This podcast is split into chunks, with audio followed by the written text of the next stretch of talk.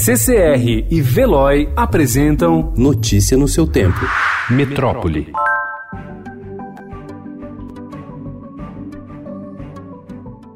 O temporal que atingiu São Paulo na madrugada de ontem chegou a 114 milímetros, maior volume registrado desde 2 de fevereiro de 1983. Da meia-noite até quatro e meia da tarde, o Corpo de Bombeiros recebeu 7.600 chamados e as equipes se deslocaram para atender 932 ocorrências de enchentes, 166 desabamentos e 182 quedas de árvore. Os rios Tietê e Pinheiros transbordaram, o que levou à interrupção do tráfego marginais e ao fechamento da linha 9 da CPTM. A prefeitura, o governador do estado João Dória e os bombeiros chegaram a orientar as pessoas a não saírem de casa. De acordo com o INMET, a precipitação chegou a 66% do previsto para fevereiro e o volume de chuva dos 10 primeiros dias chegou a 208 milímetros, o equivalente a 96% da previsão para todo mês. Segundo Marcos Penido, secretário de Infraestrutura e Meio Ambiente, mais de 78 pontos de alagamento registrados pelo CGE aconteceram porque o volume de chuva ultrapassou o que estava previsto na série histórica de 100 anos usada para calcular o sistema de drenagem das chuvas.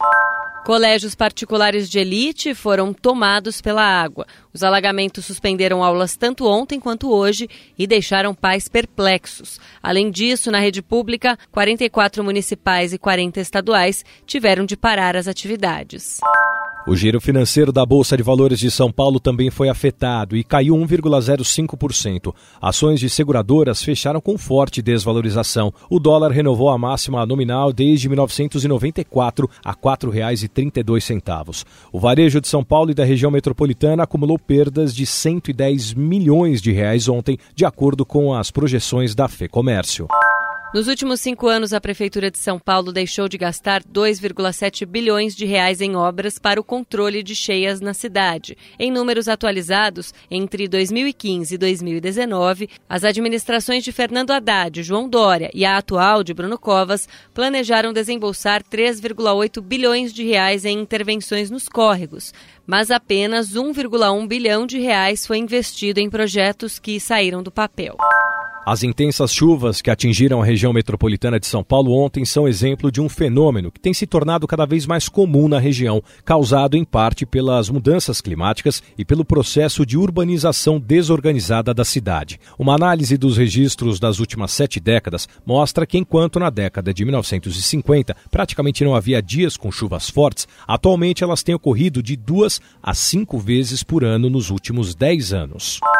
Um motorista de caminhão morreu depois de cair em uma cratera aberta na manhã de ontem na rodovia Marechal Rondon, em Botucatu, em consequência das chuvas. O temporal na cidade destruiu estradas, pontes e casas. Ao menos 30 pessoas ficaram desabrigadas. A prefeitura decretou estado de calamidade pública e pediu ajuda ao governo estadual.